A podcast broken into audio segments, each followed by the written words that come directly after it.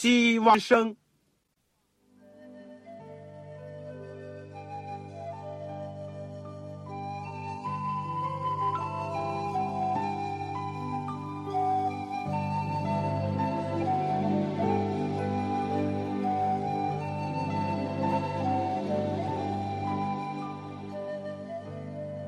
各位听众朋友，各位弟兄姐妹，欢迎您收听信徒培训这个节目。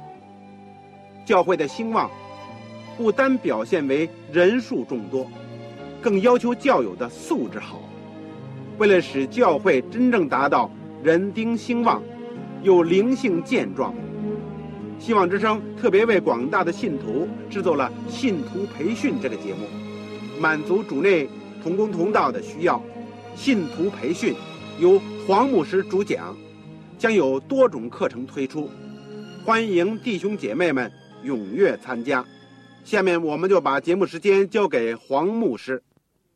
各位亲爱的弟兄姐妹、组内的同工同道，你们好，我是旺草。我们先谢谢主，今天能够接受空中传道的课程，我们可以在组里面见面。而且一起可以打开神的话语来学习主的道。我们最近这阶段都是学习保罗书信论救恩的部分。我们现在正在学习的是加拉太书。加拉太书，今天要学习的是加拉太书第五章第一节。我们的题目是自由和奴役。自由和奴役，这个我们在学习之前呢，我们先一起祷告。我们亲爱的天父，谢谢你，赞美你。虽然有时因着环境的阻隔，我们不能在一起，但是你借着奇妙的电波，能够非但连接成一种组里面的这个友谊的一个纽带。而且更能够借着空中的电波传扬主的信息，一起来到主的脚前学习你的话语。主啊，当我们今天要学习加拉太书的时候，求圣灵光照我们，感动我们。我们要在你面前承认，我们对你话语学习的非常少，我们领会非常浅薄，我们有一些也不能够非常的彻底的明白，但是。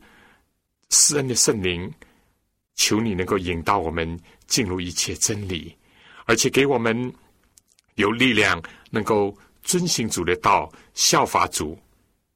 天父，谢谢你，我恳求你赐恩给你普天下的教会，特别我们自己的同胞，我们那里的弟兄和姐妹同工和同道，也包括那些在收音机旁边的所有的朋友。主啊，不论他们今天是。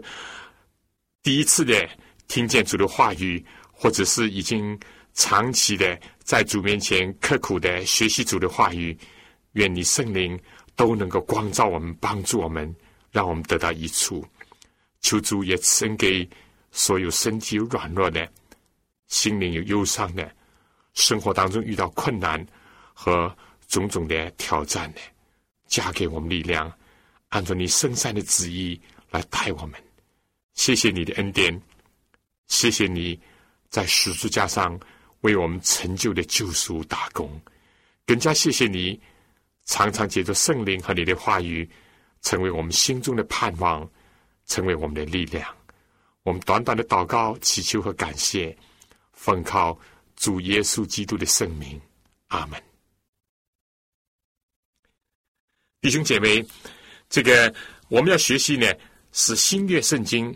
保罗书信加勒太书，讲到圣经呢，我或者应当这样讲一讲：你手边如果有圣经的，今天要请你打开加了太书第五章第一节。这个，如果你没有圣经，而很想要一本圣经的话，那么请你赶快来信告诉我，因为我们也非常知道。要想学习圣经，但手边没有圣经，是多么的困扰。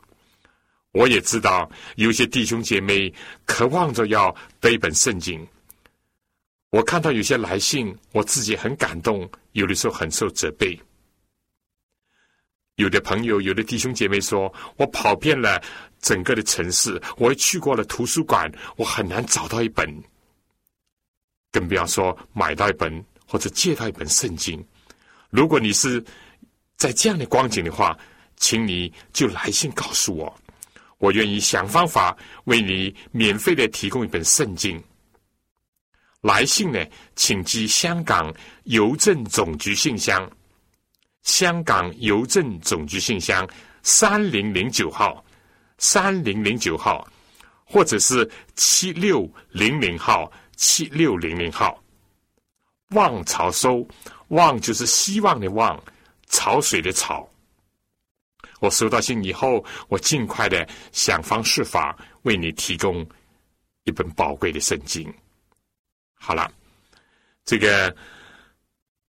我们上次呢，一起是研究了加拉太书第四章第二十一节到三十一节。你还记得我们在学习什么吗？主要是论到由撒拉和夏甲所代表的两个约。这个呢，往往是被人误解。对于圣经不很熟悉的弟兄姐妹，往往以为这个两个月呢，大概就是指着新约旧约圣经了。我们已经讲过，错了。我们所研究的圣经里面讲的两月呢，根本跟这是两回事情。而对有些姐妹或者弟兄呢，他们因为对保罗的书信，特别是对加拉太书或者是罗马书呢，不很熟悉和了解的话呢，又有另外一个错误的印象。尤其是有一些人有。这样的一些说法，因为呢，旧约就是指着律法，新约呢本身就是指恩典，而现在呢是新约时期，是恩典时期，旧约的律法已经废掉了，我们不需要上帝的律法，我们只需要上帝的恩典。其实呢，这也是一个误解，对有些人讲来说不定是一个曲解。如果我们仔细深入的。研究一下，我们就深深的知道保罗所讲的律法本来是属灵的，是善良的，不能因着恩典，不能因着信心把律法废掉。我们这里所讲的旧约呢，主要是指着旧约的精神，旧约的这个基础呢，固然是按照这个。上帝的律法、上帝的诫命而实立的，但是这里所讲的旧约的精神呢，就是说，人要想靠着自己，靠着自己的力量、自己的意志，甚至于谋求自己的功劳，要去解决罪恶的问题，要去谋取永生。我们说，圣经告诉我们。这是办不到的。上帝说不行，人类经验也已经说不行，但世界上还是有很多的人要走这条路，似乎这条路呢才看得见、摸得着，自己能够体会的。其实上帝已经给我们预备了另一条路，就是又新又活的路，是借着相信主耶稣基督。接受他的救恩，以至于我们靠着他的恩典和力量来遵行上帝的话语，遵行上帝的律法，而最终呢，我们获得上帝给我们的一种恩典的结果，就是永生。这是他应许给我们的，是他为我们成就的。只要我们用信心去接受，用顺从去响应。所有这一切都在这里了。那么，另外一点呢，我想讲的就是说，现在有些解经学派呢，其实也不是现在了，这个以前也有了。从教会的初期，这 Oregon 就开始呢，就是所谓的寓意解经法，把圣经里面呢任何一段都做任意的发挥。他们说保罗呢，不也是这样吗？用沙拉啦，用夏甲代表两个月呢，这不是灵异节吗？不错，保罗在这里呢是用了这个沙拉和夏甲来代表两个月，但是我们知道有一个根本的不同，就是他们首先承认历史的事实，就是说在亚伯拉罕的时候，在公元前大概两千年的时候有过这样的事情。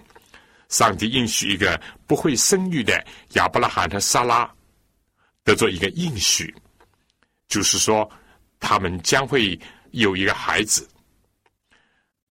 当然，我们知道就是以撒。亚伯拉罕呢，也是经过人生弯曲的道路，就是接纳了人的意思，自己信心软弱了，怀疑上帝的应许，要靠着人为的方法，就是说娶了。这个萨拉的这个奴婢夏甲，也就是一个埃及的女子，生了一个以斯玛利，但遭到了痛苦和失望。在这样的历史事实上，再加以属灵的体会呢，这是允许的。但如果否定了圣经所记载的事实，认为这些都不过是后来写圣经人所杜撰的虚构的。无非是想发挥一些真理，那么这样就是完全偏离了上帝所赐给我们圣经的一个作用。这是留下了一个主观的、任意的、否定历史事实的这样一个错误的寓意解经法，这是非常危险的。我们在这里已经一再的说了，无非是强调一下。好了，那么今天我们要研究什么呢？今天我们就在研究加拉太书第五章了。我想用的题目，我开始已经报了，就是自由和奴役这两个名词呢，在近代的社会有很多的含义。但是我们不是在讲政治领域上的含义，我们是在讲属灵和道德上的含义。人争取自由呢，是人的一个天性。人不愿意受奴役。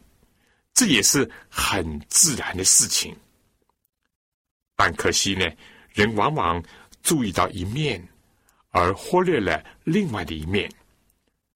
人谋求肉体的解放，过于去追寻心灵的自由。人要摆脱肉体的枷锁，却忽略了去谋求心灵的释放。所以。什么是自由和真自由呢？这是一个很值得我们深思的问题。你手边有圣经呢，就请你打开第五章第一节。保罗说：“基督释放了我们，叫我们得以自由，所以要站立的稳，不要再被奴仆的额辖制。”对犹太的信徒来讲呢，这样的话应当。是不陌生的，他们的祖先曾经在埃及做了许多年的努力，受到辖制，甚至于他们的自由被剥夺，生命受到威胁。上帝就兴起摩西这位拯救者，把他们领出埃及。在实施的时候呢，有许许多多周边的国家呢，经常的侵犯他们，骚扰他们。甚至于辖制他们，而尤其是在他们成立了国家以后呢，我们读一读这个旧约的历史，我们就知道，自从所罗门以后，就分开成为北面和南面，北面的以色列，南面的犹大国，但是两个国家呢，都先后的相继被亚述和巴比伦所灭。以色列是在公元前七百二十二年被亚述所灭，而在六百零六年呢，犹大又被巴比伦所灭。虽然亚述和巴比伦呢以后也灭亡，但是作为犹大以色列呢，还是不断的做着那些新的霸主的努力。大家读历史或者是研究预言，就知道以后又受到马代波斯、希腊、罗马的统治。在以后的历史呢，暂时在这里就不用提了。所以在石头时代的犹太人呢，应该不会忘记这一幕一幕。但到了耶稣基督的时候呢，虽然上帝所应许的弥赛亚救世主已经来到了，但是他们还是拒绝了他，因为耶稣基督所谋求的不只是肉身的解放。但以色列人当时他们所期盼的呢，只是如何使得他们的肉体得到解救。因此呢，他们当时肉体呢是受罗马的奴役，但是更严重的呢，他们的心灵也一直受到罪恶的捆绑，受到撒旦的辖制。可是呢？他们并不意识到这一点。在约翰福音第八章第三十一节，耶稣对信他的犹太人说：“你们若常常遵守我的道，就真是我的门徒。你必晓得真理。这‘晓得’两个字呢，或者也可以作为认识。你们必认识真理，真理必叫你们得以自由。”他们就回答说。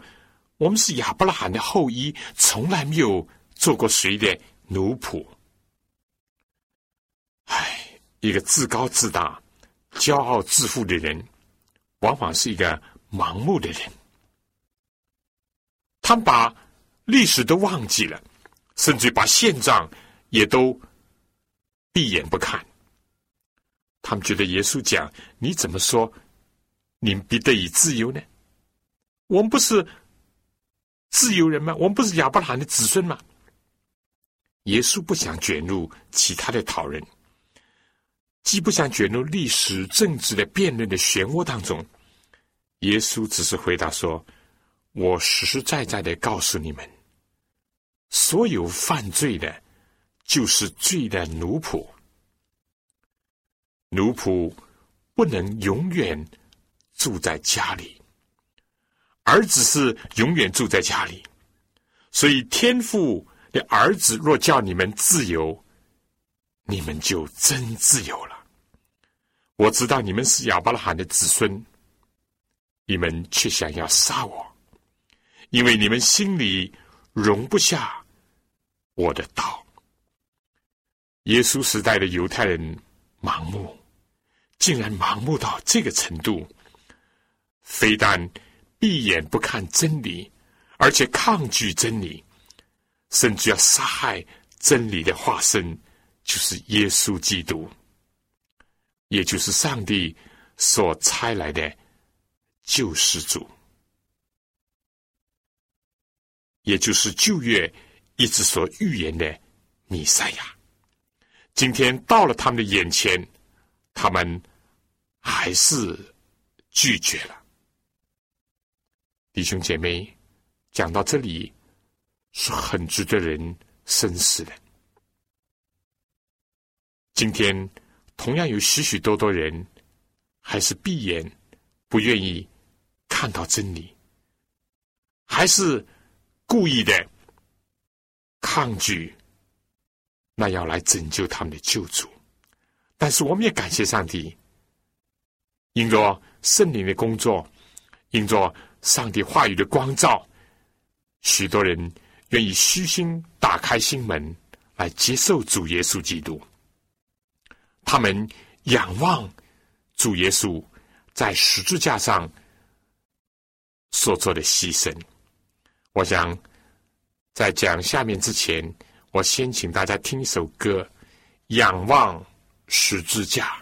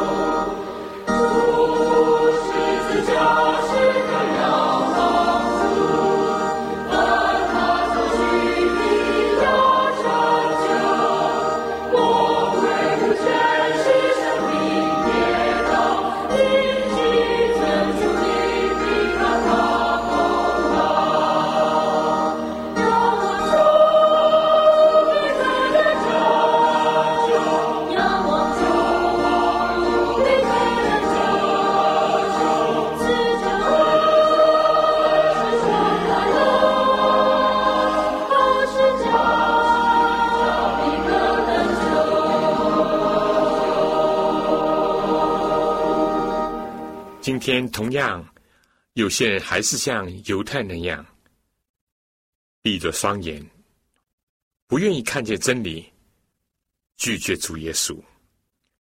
但同样，也在这个时代，有许许多多人，他们愿意打开心门，他们愿意接受天上的亮光，愿意接受主耶稣基督做他们的救主，他们举目仰望十字架。我最近写了一本小册子，叫《主耶稣与你》，其中有十个短的讲章，讲到主耶稣基督和我们的关系。他来到世界上，为了要拯救罪人，为了寻找罪人，他来到世界上，要给我们带来生命和丰盛的生命。等等，如果你需要这本小册子，使得你很好的能够做一个选择，是相信接受主耶稣基督，还是随着有些人那样拒绝耶稣基督，拒绝他的真理？所以这本小册子呢，一定会对你有所帮助。他感动了我的心，我希望也感动你。如果你要这本小册子，这是最近刚刚印出来，这是免费可以向你提供，就请你来信，香港邮政总局信箱，香港邮政总局信箱七六零零号，七六零零号，或者是三零零九号，三零零九号，你写上望草收。望就是希望的望，潮水的潮。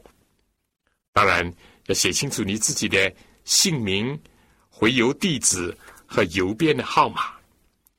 如果你有传真机，也是方便的话呢，你也可以用传真来告诉我们一个信息，说你需要圣经或者是主耶稣与你这本小册子。我们的传真服务的号码呢是。八五二八五二二四五七六零一九二四五七六零一九，欢迎你使用这个我们的传真服务。好了，下面呢，我就继续讲解加拉太书第五章。犹太人呢是这样，其实全世界。也是这样，几乎世界上有些国家从来没有受过其他国家的侵犯、奴役或者统治，但是呢，没有哪一个社会能够摆脱罪的王国和罪的权势的辖制。圣经讲到，世界上没有一个艺人，上帝把世界上人。都圈在罪恶之下，没有一个人不违背上帝的律法。在上帝圣洁、公义、慈爱的律法面前，在他的崇高的要求当中，我们会发现自己有许许多多的亏欠。人几乎有不违背上帝道德律的一个字句。但是，按照上帝律法的经义来讲呢，我们都是有亏欠的。很多时候，我们愿意做的，我们行不出来；不愿意做的呢，我们反倒去做。保罗自己呢，就有过这种痛苦的经历。他说：“我真是苦啊！谁能救我脱离这个取死的身体呢？”这个章节。这个经历是大家都熟悉的。圣经是记载在罗马书第七章的最后一段。保罗感觉到有另外一个律，就是规律，就好像是地心吸力那样。这个罪的律呢，一直控制着他，使他做自己所不愿意做的事情。他一直在挣扎。但老是失败。不过保罗接着就说：“感谢上帝，靠着我们的主耶稣基督就能脱离了，自由了，释放了。”保罗的经验也是所有基督徒的经验，所以保罗说：“基督释放了我们，怎么释放的呢？是基督耶稣自己受捆绑，好像罪人那样，甚至被人钉死在十字架上，以致我们才能够得到释放。”正像以赛亚书所讲的，因他受的鞭伤，我们的医治；因他的刑罚，我们的平安；因他受的捆绑，我们才得到释放。主耶稣基督，这位无罪的人子，上帝纯洁的羔羊，为人死在十字架上，这是一个历史的事实。但人怎么能够因着他的死，能够得着自由呢？耶稣说：“你们必认识真理，要晓得真理。那么什么是真理呢？”耶稣说：“我就是道路、真理和生命。人若不接着我，没有人能到父那里去。我们过去是被罪所绑住的、拴住的。”我们根本不能移动自己的脚步，走到天父那儿去。如果说我们有自由吗？我们只是带着罪的枷锁，一直在往下坠，一直沉入到地狱的深坑。我们想要向上向前吧，根本不可能。但如今基督释放了我们，所以。我们首先想，怎么能够释放我们呢？我们说要认识耶稣，而且呢，要从经验当中去认识他，从圣经的记载当中去认识他，以自己的信心交托、顺服，以及自己接受的经验当中去认识他，这样我们就得以自由了。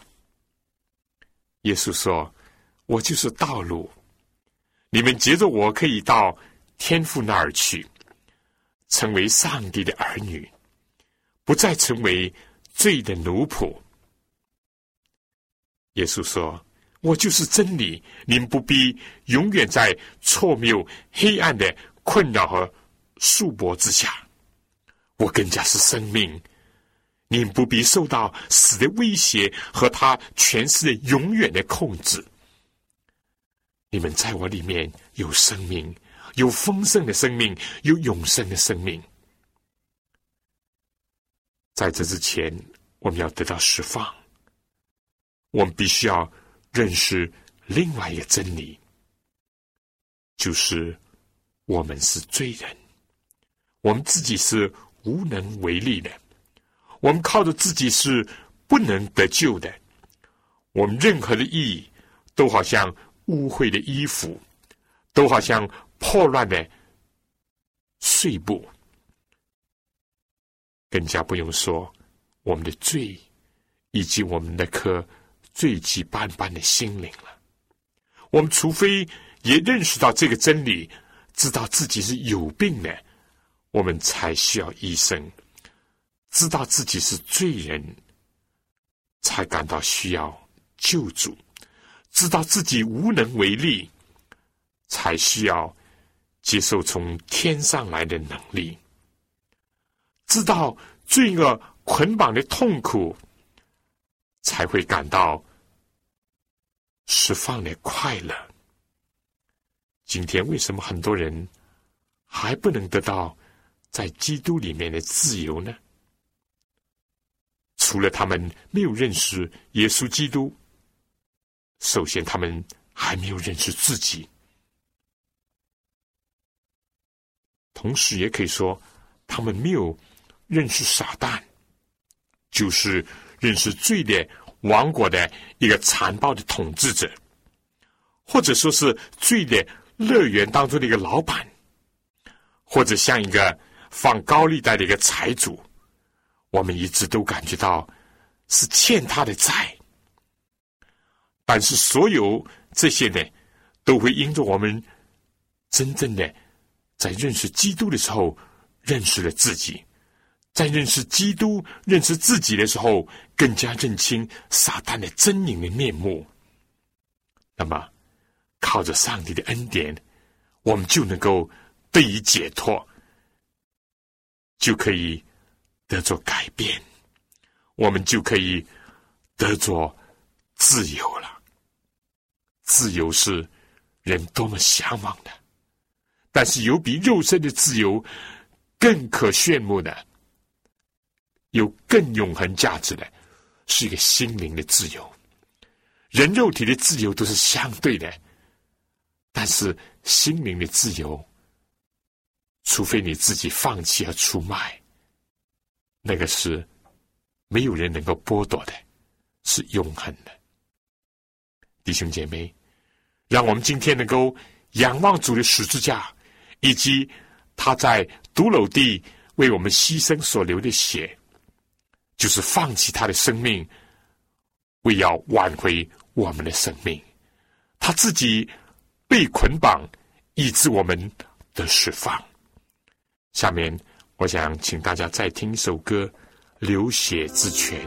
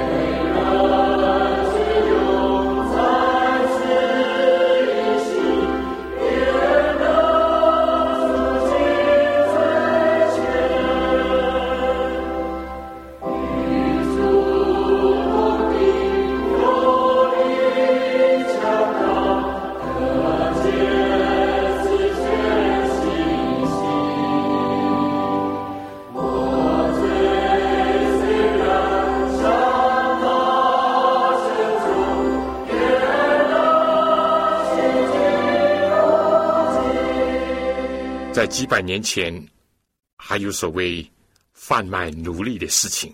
当然，在今天也还有贩卖人口的这种罪恶的事情。在一个奴隶市场，许许多多只穿了一条裤头、上身光裸裸的人，有的很健壮，有的比较孱弱一点，都排着队。站在岸边，当然，他们的手脚都是被捆绑住的，然后就等那些买家在他面前走过，品头品足的见他们所要买的奴隶。这时候，突然有一个慈祥的老人也出现在那儿，他走过。一排排的这些被贩卖的奴隶在黑人的面前，有些人垂下了头，有些人在叹息，还有的眼中含着眼泪，或者是愤怒和仇恨。这时候，有个老人，他就站在一个身强力壮的奴隶面前。看着他这种悲哀的神情，他就对这奴隶就说：“我买下他。”当时这奴隶一听，哎，我不过是换了一个主人罢了。再抬头一看，这是一个老人，好吧，我就跟你回去吧。当这奴隶主把他手上、脚上的锁链放了以后，他就跟着这个老人走。他想，无非我就是到他家去做仆役吧。谁知道走出了这奴隶市场，这老人说：“你自由了，我买下你是要让你自由。”这奴隶起先不敢相信，自由释放。老人说：“是的，你从此不必成为奴隶，你可以做你所要做的。”但到这时候，这奴隶就跪在地上，他说：“我愿意永远跟从你。”虽然你释放了我，但是因为你的爱，使得我愿意永远追随你，服侍于你。主耶稣基督也是如此，他释放了我们，让我们自由。但是当我们看到我们获得释放、获得自由的代价是他的死、他的牺牲的时候，我们就说：“主耶稣啊，我愿意终身服侍你。”不是像过去撒旦罪恶那样奴役我、强迫我，使我甘心乐意的服侍你。我们知道，在基督教里面有一首著名的圣歌《奇异恩典》，作者曾经是在这个奴隶船里面做过船主的儿子，也参与过这些罪恶的事情。但是在他不信不明白的时候，当他有一天看到了真理，认识了主耶稣，他知道自己的罪恶是深重，所以他就写了这首《奇异的恩典》。他过去其实也是一个失丧的人，是一个瞎眼的人，他今天得以看见，这都是出于主奇异的恩典。当他年老的时候，他的记忆力丧失了。他说：“我只记得两句话，两件事情：一，耶稣基督是我的救主；二，我是罪人。弟兄姐妹，什么时候我们认识主耶稣基督是我们人类的救主，我个人的救主？什么时候我们知道自己是罪人，靠着自己是无能为力，不得解救，只会等待沉沦的人？”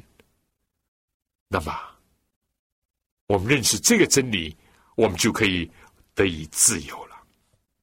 但是不是到此为止呢？不，保罗继续就说：我们非但要怎么样，从罪恶的捆锁之下得到释放，得到自由。保罗进一步讲到，还要站立的稳。我们知道，摩西带领以色列人出了埃及以后呢，法老是不甘心的，结果又派大军来追赶他们，要想重新的夺回他们，重新的捆绑他们，奴役他们。基督释放了我们，撒旦也并不甘心。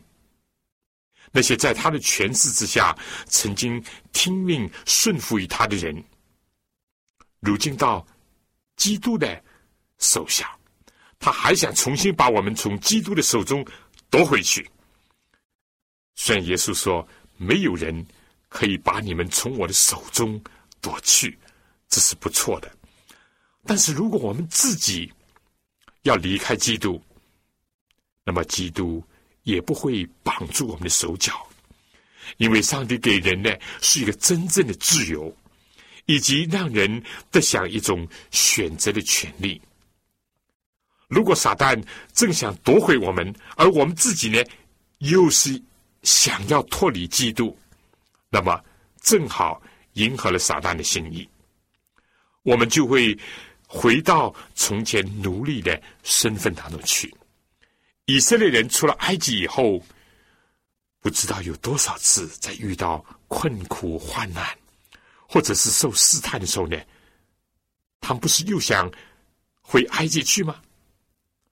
当他们流连肉锅、埃及的西瓜、韭菜，他们厌烦上帝赐给他们纯净的玛纳，他们想回到埃及。当他们一时看不见摩西，他们又惧怕上帝，所以他们就制造了金牛犊，要想抬着金牛犊回埃及。历史是一个镜子，是一个前车之鉴。以色列人的过去的历史，正是今天基督徒所要注意的。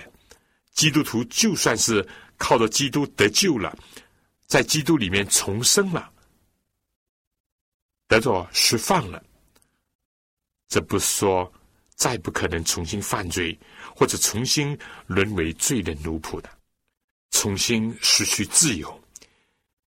古以色列人的历史是一个。见证加勒泰的信徒的经验，也同样告诉我们，并不是所谓一次得救，永远得救，并不是说信了耶稣就等于买到了去天国的保票，也更加不是说我们得到了释放，罪就从此不会引诱我们，我们也永远不会跌倒，不是的。所以保罗劝勉我们说，要站立的稳。善恶的斗争一直在进行，我们除非在基督的爱的大旗，在他的护庇之下，在他的能力的保守之下，我们才能够站立的稳。相反，保罗在哥林多书里面也讲：凡自以为站立的稳的，总要谨慎，免得跌倒。我们一方面既要站立的稳，但我们千万不要有一个错觉，自以为站立的稳。我们唯有立足在基督这个万古的磐石之上，我们才能够站立的稳。我们唯有信基督、顺服基督，基督就不会成为我们的绊脚石，相反，要成为我们的防脚石。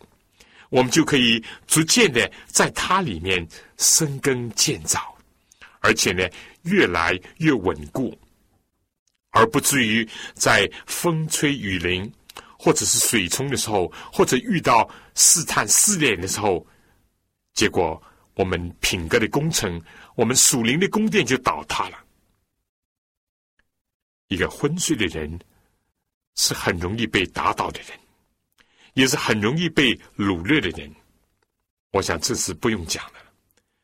我们以前也讲过。在某一次战争当中，有一些人呢是睡在这个睡袋里面，结果呢，连人连睡袋一起都被掳了过去。人在清醒、警醒的时候呢，是不容易被掳掠的，也不容易被打倒的。人在昏迷沉睡的情况下，就容易失足，就容易遭受敌人的。侵袭、进犯，被敌人打败，或者活活的被敌人掳去，也可能被敌人杀害。心灵的自由、肉体的自由都是非常宝贵的。但愿我们能够珍惜这些，看到这些，求主能够光照我们。我想下面请这个西秀兰姐妹演唱的圣诗《您照亮我生命》，请大家能够听这首圣歌。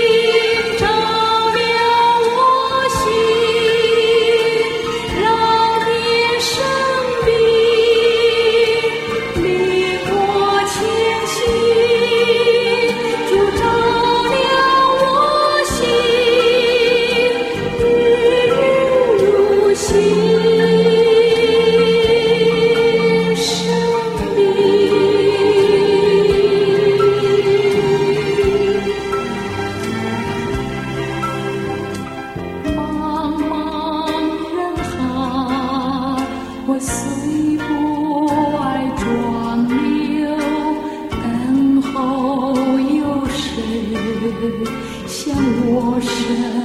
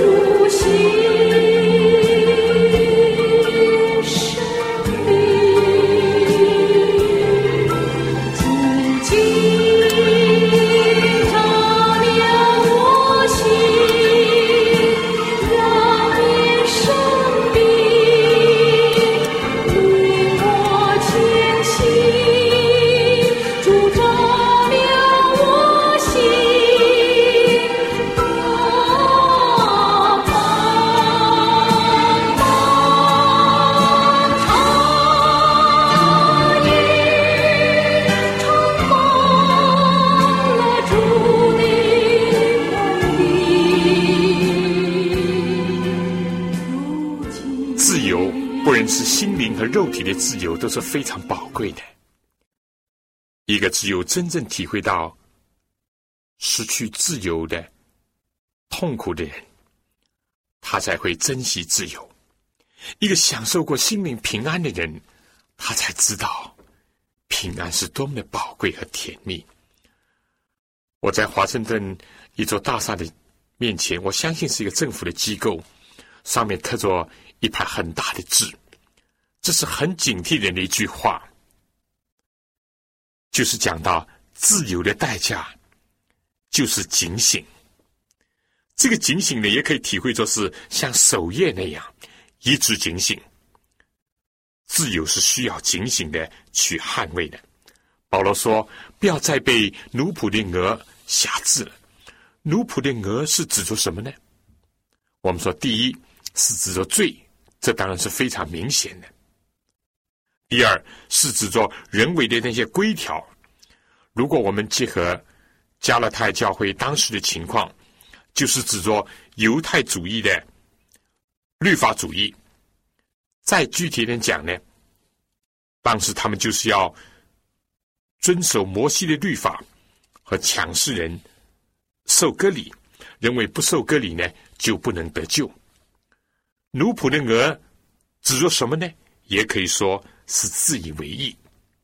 犯罪固然是罪恶的奴仆，撒旦的俘虏，但是自以为意也同样的是沦落在这个领域里面。只是不自觉而已。犹太人当时是这样，明明在上帝面前是罪人，还以为是义人。当时的法利赛人明明是假冒为善的，但是还是自己觉得比别人好。明明是守不全上帝律法的，但是还夸耀自己所谓律法的义。但感谢上帝，我们靠着基督耶稣已经是上帝的儿女，而且在约翰福音。上讲，上帝的儿子若叫你们自由，你们就真自由了。这是耶稣亲口所讲的。这在约翰福音第八章三十六节，在哥林多后书第三章十七节又讲到，主就是那灵，主的灵在哪里，哪里就得以自由。所以，借着主耶稣基督，借着圣经的真理，借着圣灵的感动和印证。我们就得以自由，我们就成为上帝的儿女。但是奇妙的，圣经里面给了我们另外一个观念：我们虽然是不做罪恶的奴仆，但是我们却是做义的奴仆。罗马书同一个作者保罗在第六章十五节开始的时候这样讲：这却怎么样呢？我们在恩典之下，不在律法之下，就可以犯罪吗？断乎不可。岂不晓得你们献上自己做奴仆，顺从谁就做谁的奴仆吗？或做罪的奴仆，以至于死；或做顺命的奴仆，以至于成义。感谢上帝，因为你们从前虽然做罪的奴仆，现今却从心里顺服了所传给你们道理的模范。你们既从罪里得了释放，就做义的奴仆。我因你们肉体软弱，就照着人的常话对你们说：你们从前怎么样，将肢体献给不洁不法做奴仆，以至于不法。现今也要照样将肢体献给义做奴仆，以至于成圣。因为你们做罪的奴仆的时候，就不被义约束了。你们现今看为羞耻的事，当日有什么果子呢？那些事的结局就是死。但现今你们既从罪里得了释放，做了上帝的奴仆，就有成圣的果子。那结局就是永生。因为罪的工价乃是死，唯有上帝的恩赐，在我们主基督耶稣里乃是永生。做罪的奴仆是强制的，是不得已的，是一种失败感。但作为义的奴仆、真理的奴仆、上帝的奴仆，是一种归属，是一种献身，是一种热忱，是一种感恩，是一种爱的奉献，是一种生命的意义的体现。同样的，这里保罗说：“不要再被奴仆的鹅辖制了。”近代人可能不大懂得什么叫鹅。鹅就是套在牛的脖子上的一种农具，后面呢可以牵引这个犁头来耕作，而往往在古时呢，一个鹅是套在两个牲口上，一个是大的牲口，一个是小的，比如说牛吧，就跟着一起走。